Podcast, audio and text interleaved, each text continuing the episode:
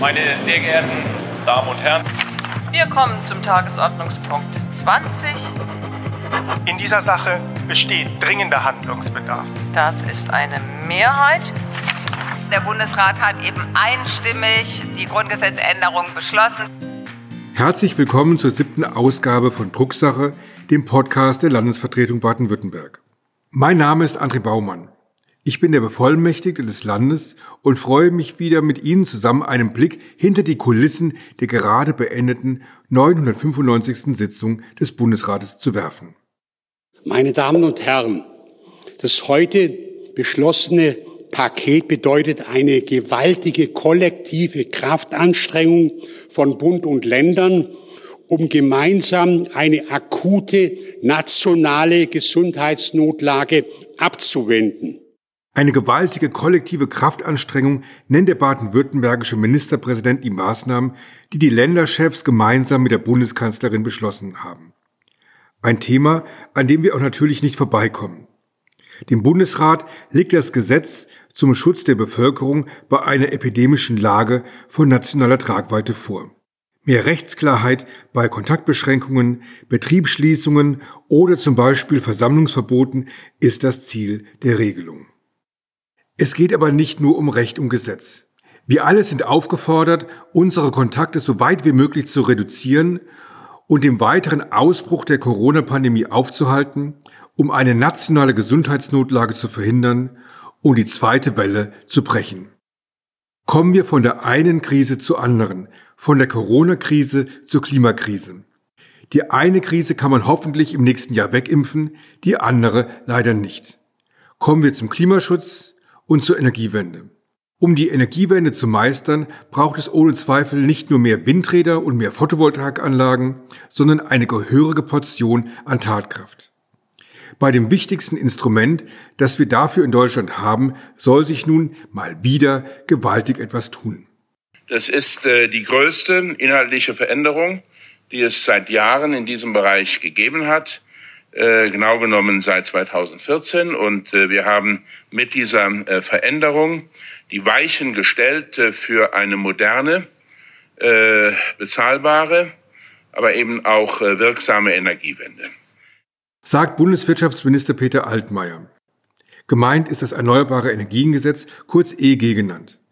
Wir hören gemeinsam in die Bundestagsdebatten, um zu schauen, ob die gelegten Weichen wirklich in die richtige Richtung lenken. Ich freue mich, dass ich mich darüber heute mit dem baden-württembergischen Energieminister Franz Untersteller unterhalten konnte.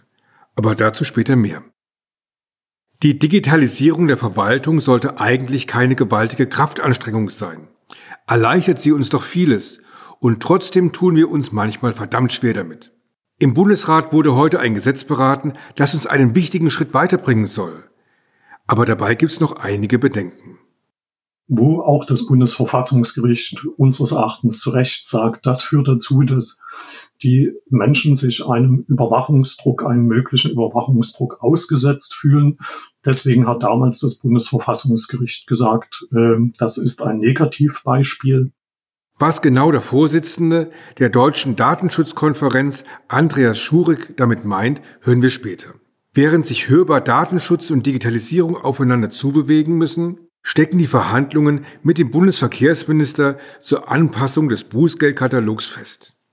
Ein Formfehler in der Straßenverkehrsordnung bremst weiterhin die Verfolgung von Rasern aus.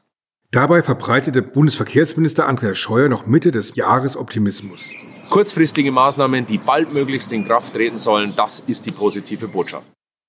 Warum der Bundesrat auch in diesem Plenum keine frohe Botschaft verkünden kann, beleuchten wir zusammen mit dem baden-württembergischen Verkehrsminister Winne Hermann. Von der einen Kraftanstrengung zur nächsten und damit ins Plenum des Bundesrates, wo heute erneut über das Erneuerbare Energiengesetz beraten wurde, bei dem es traditionell viel Gesprächsbedarf gibt. Zur Abstimmung stand eine umfangreiche Stellungnahme zum Gesetzentwurf der Bundesregierung. Corona-bedingt wurde auf eine ausführliche Debatte im Plenum verzichtet. Lob, Kritik und Anregungen gab es dazu aber auch in der Plenardebatte im Deutschen Bundestag zehn Tage davor. Genannt wurden viele Punkte, die sich auch in der Stellungnahme des Bundesrates wiederfinden. Wissen Sie noch, Was Sie am Tag der Bundestagsdebatte, Freitag, den 30. Oktober 2020 um 10 Uhr gemacht haben? Vielleicht brannte das Licht in Ihrem Büro, der Laptop summte, der Bildschirm war erhellt. Aber woher kam der Strom? Das erklärte der Bundeswirtschaftsminister den Abgeordneten genau an diesem Tag im Deutschen Bundestag. Meine sehr verehrten Damen und Herren, heute Morgen um 10 Uhr wurden 71.750 äh, Gigawatt Strom aus äh, erneuerbaren Energien produziert und nur 31.526 aus konventionellen Energien, Kernkraft und Kohle. Das bedeutet, äh, es gab einen Anteil von 58 Prozent der Erneuerbaren in der Stromversorgung. Mit der Überarbeitung des Erneuerbaren Energiengesetzes soll das Ziel erreicht werden, dass im Jahr 2050 aller Strom, der in Deutschland produziert wird, treibhausgasneutral ist. Hierfür braucht es eines mit Sicherheit Tatkraft. Das Ziel vor Augen schreibt die Bundesregierung daher tatkräftig zahlreiche Maßnahmen in das Gesetzeswerk. Doch dafür gab es in der Debatte nicht nur Lob, sondern auch ordentlich Kritik. Von Steffen Cotré von der AfD-Fraktion. 58 Prozent erneuerbarer Strom sind nicht gut, sondern schlecht. Denn diese bedeuten einfach, dass wir weiter Deindustrialisierung haben, dass wir steigende Strompreise haben. Von Sandra Weser von der FDP-Fraktion. Marktwirtschaftliche Elemente, Fehlanzeige. Ralf Lenkert von der Fraktion Die Linke hatte vor allem viele offene Fragen.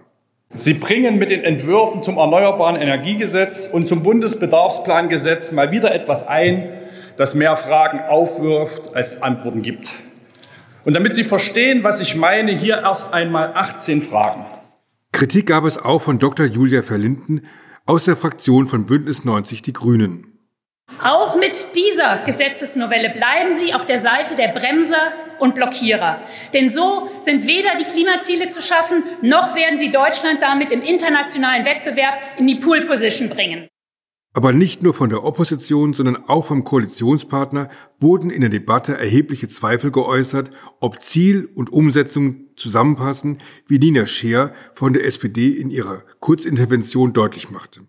Und trotzdem wird immer wieder auch von Ihnen das Bild skizziert, als ob wir Abhängigkeiten von weiteren Schritten haben, Infrastrukturschritten, die sehr viel Planungsvorlauf haben, womit nichts anderes suggeriert wird, als dass wir es nicht schaffen, dass wir viel mehr Zeit bräuchten, als wir eigentlich für die Energiewende bräuchten. Und ich glaube, dass wir nicht von Kompromissen abhängig sind bei der Energiewende, sondern dass wir drastisch in den Fehlmeldungen auch dieser Art zurückschalten müssen, um endlich diese Hemmnisse zu überwinden, die teilweise wirklich hausgemacht sind, gesetzlich implementiert sind. Und genau um die Beseitigung muss es gehen, um die Beseitigung von Hemmnissen. Und da bin ich auch ehrlich gesagt ein bisschen enttäuscht, dass Sie das nicht mit Ihrem Gesetzentwurf schon ein Stück weit geleistet haben.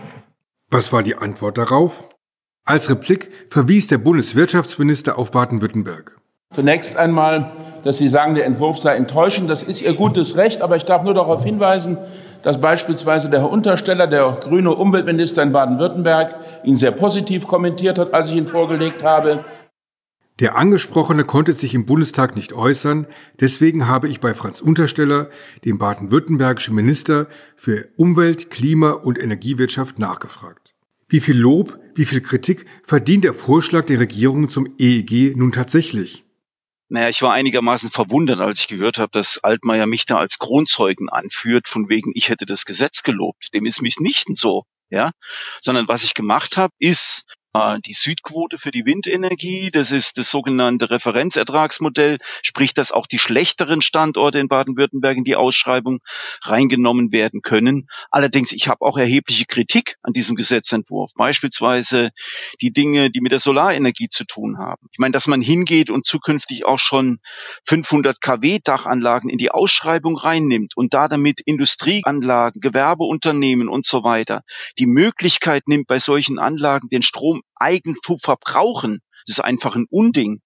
Auch die Regelungen bei den Anlagen, die aus der EEG-Vergütung jetzt rausfallen, nämlich, dass ich Kleinanlagenbetreibern mit zwei, drei kW denen auferlegen will, dass sie einen sogenannten Smart Meter zu Hause einbauen müssen, sprich mit erheblichen Kosten sowas verbunden ist.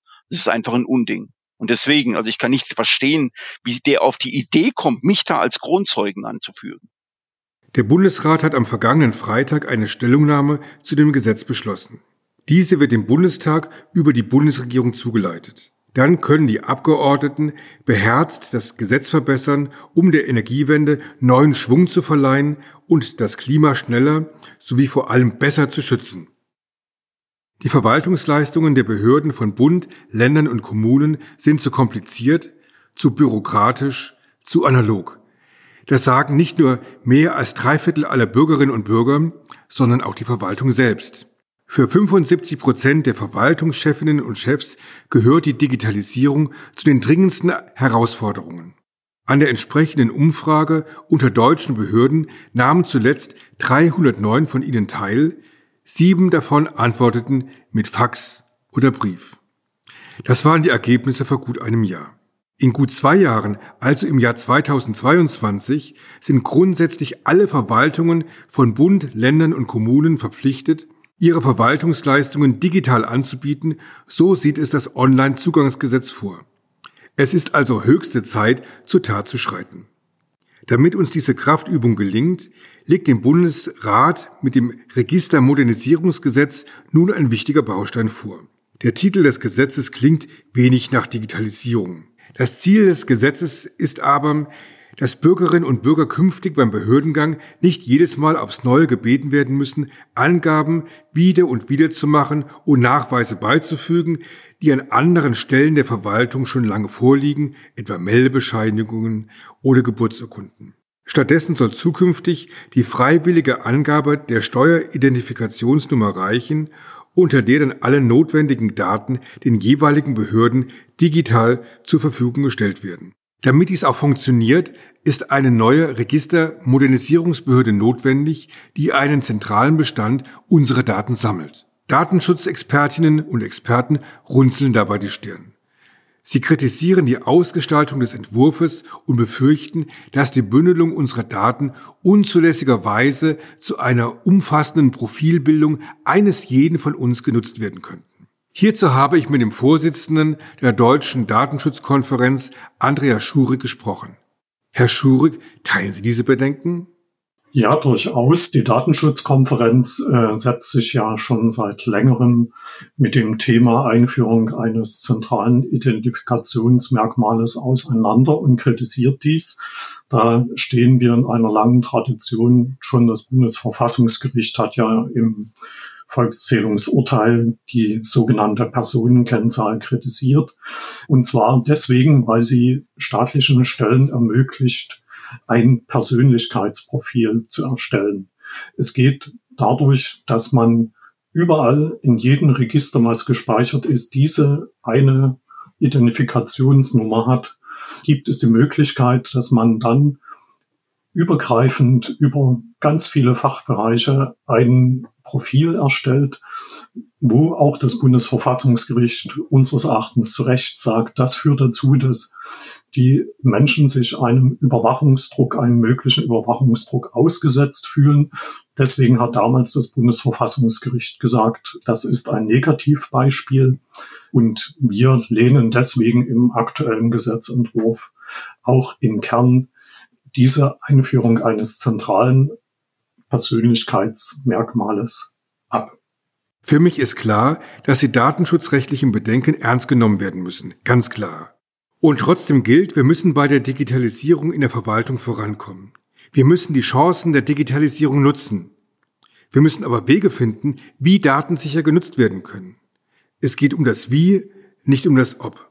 Nicht zuletzt die Corona-Pandemie hat uns deutlich vor Augen geführt, wie wichtig eine effiziente Verwaltung ist und wie wichtig es wäre, dass Daten, die die Corona-App sammelt, sicher und stärker genutzt werden können. Also, Digitalisierung und Datenschutz müssen miteinander in Einklang gebracht werden. Herr Schurig, wie schaffen wir es, Digitalisierung und Datenschutz zusammenzubringen? Die Digitalisierung eröffnet ja auch neue Möglichkeiten. Die Bürger haben viel schnelleren Zugriff auf ihre Daten. Sie können Verwaltungsvorgänge vereinfachen. Äh, dem stehen wir als Datenschützer nicht entgegen, aber wir präferieren in diesem Zusammenhang eine Lösung, die ebenso ein zentrales Merkmal zur Identifizierung vermeidet. Denn dieses Merkmal hat auch noch, und das möchte ich noch ergänzen, auch noch einen anderen Nachteil. Im Bereich der Privatwirtschaft ist es ja auch so, dass wenn dieses Merkmal erstmal in der öffentlichen Verwaltung eingeführt worden ist, dann auch massiv benutzt werden wird. Insofern sollte man so ein Merkmal möglichst vermeiden. Dafür gibt es technische Lösungen. Die sehen im Konkreten so aus, dass für jeden Abgleich zwischen verschiedenen Registern ein temporäres Merkmal erzeugt wird, wo dann die Identität des Betroffenen festgestellt werden kann. Das ist technisch etwas aufwendiger, aber durchaus einsetzbar. In Österreich passiert das zum Beispiel schon. Österreich hat eine solche dezentrale Lösung gewählt die wir auch für Deutschland favorisieren. Der Gesetzentwurf war nun zum ersten Durchgang im Bundesrat. Die Bundesregierung wurde hier nochmal klar aufgefordert, die bestehenden Bedenken zu prüfen und auszuräumen. Nun ist der Bundestag am Zug. Ein Formfehler bremst weiterhin die Verfolgung von Rasern aus. Die Paragraphen der Straßenverkehrsordnung endlich formgerecht zu sortieren, Raser angemessen zu bestrafen und den Radverkehr weiter zu fördern, darum ringen Bund und Länder nun bereits seit Monaten. Mehrere Länderverkehrsminister haben in diesem Bundesratsplenum einen neuen Versuch unternommen, um den gordischen Knoten endlich zu zerschlagen. Insbesondere die Verhältnismäßigkeit des Bußgeldkatalogs wurde in den letzten Monaten von unterschiedlicher Seite in Frage gestellt. Die Forderung nach höheren Bußgeldern, insbesondere für Geschwindigkeitsüberschreitungen, steht der Auffassung gegenüber, wer zu schnell mit dem Auto unterwegs ist, darf dafür nicht drakonisch bestraft werden. Nun skizzierte eine Entschließung im Bundesrat einen möglichen Kompromiss, der versucht, genau diesen Konflikt zu entschärfen. Eine Mehrheit fand sich jedoch nicht. Der baden-württembergische Verkehrsminister Winne Hermann war die ganze Zeit an den mühseligen Verhandlungen beteiligt. Trotz Tatendrang der Länder ist erneut kein weißer Rauch aufgestiegen. Woran lag das? Ja, der Bundesminister und die CDU-Kollegen der anderen Länder wollten diesen Kompromiss nicht annehmen. Es war ja der Kompromiss der Verkehrsministerkonferenz, genauer gesagt der Vorsitzenden, die sozusagen zwischen den verschiedenen Vorschlägen einen gemacht hat. Es war den CDU-geführten Ländern zu drastisch, dass man bei einer Tempoüberschreitung mit 26 Kilometer, dass man da schon vier Wochen den Führerschein losbekommt. Wohlgemerkt, man muss sich mal überlegen, in der Tempo-30-Zone fährt jemand 26 Kilometer schneller und dann gibt es noch einen Toleranzzuschlag von etwa fünf Kilometer, dann heißt es, der fährt doppelt so schnell als erlaubt. Und dann sagen die, das wäre immer noch nicht genug, um hart durchzugreifen. Wir meinen, das ist zwingend, denn aus Sicherheitsgründen kann es nicht sein, dass wir die Leute so schnell fahren lassen. Ja, also wir werden weiter verhandeln müssen. Dass Politik eben kein Wunschkonzert ist, sondern ein mühsames Bohren von dicken Brettern, das wird gerade an diesem Beispiel deutlich. Was braucht es jetzt, um diese Hängepartie zum Bußgeldkatalog zu beenden? Ja, genau genommen bräuchte es jetzt einen guten Vorschlag vom Bundesverkehrsminister. Aber wenn der nicht kommt, sollten wir uns trotzdem Gedanken machen, was können wir anbieten. Eine Möglichkeit ist, dass wir das über einen Bußgeldkatalog machen, eine deutliche Verschärfung. Wenn schon kein Fahrverbot, dann deutlich höheres Bußgeld dann glaube ich, dass man auch etwa bei Experimentiermöglichkeiten, Experimentierklauseln in der Straßenverkehrsordnung den Kommunen Spielraum einräumen könnte.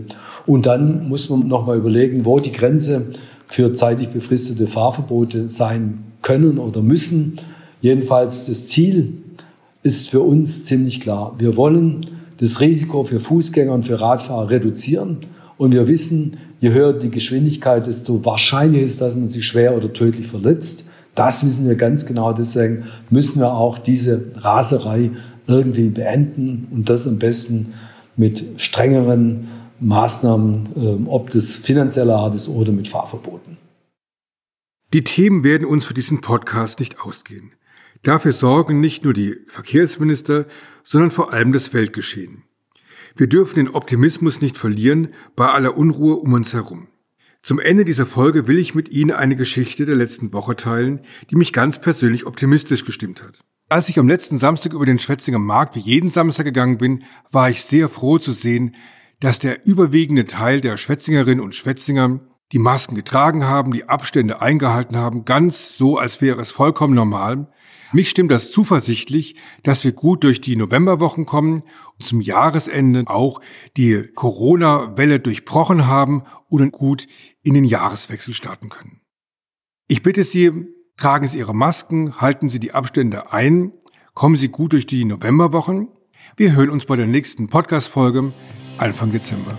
Ich wünsche Ihnen allen viel Kraft, gute Nerven und vor allen Dingen bleiben Sie gesund. Herzlichen Dank.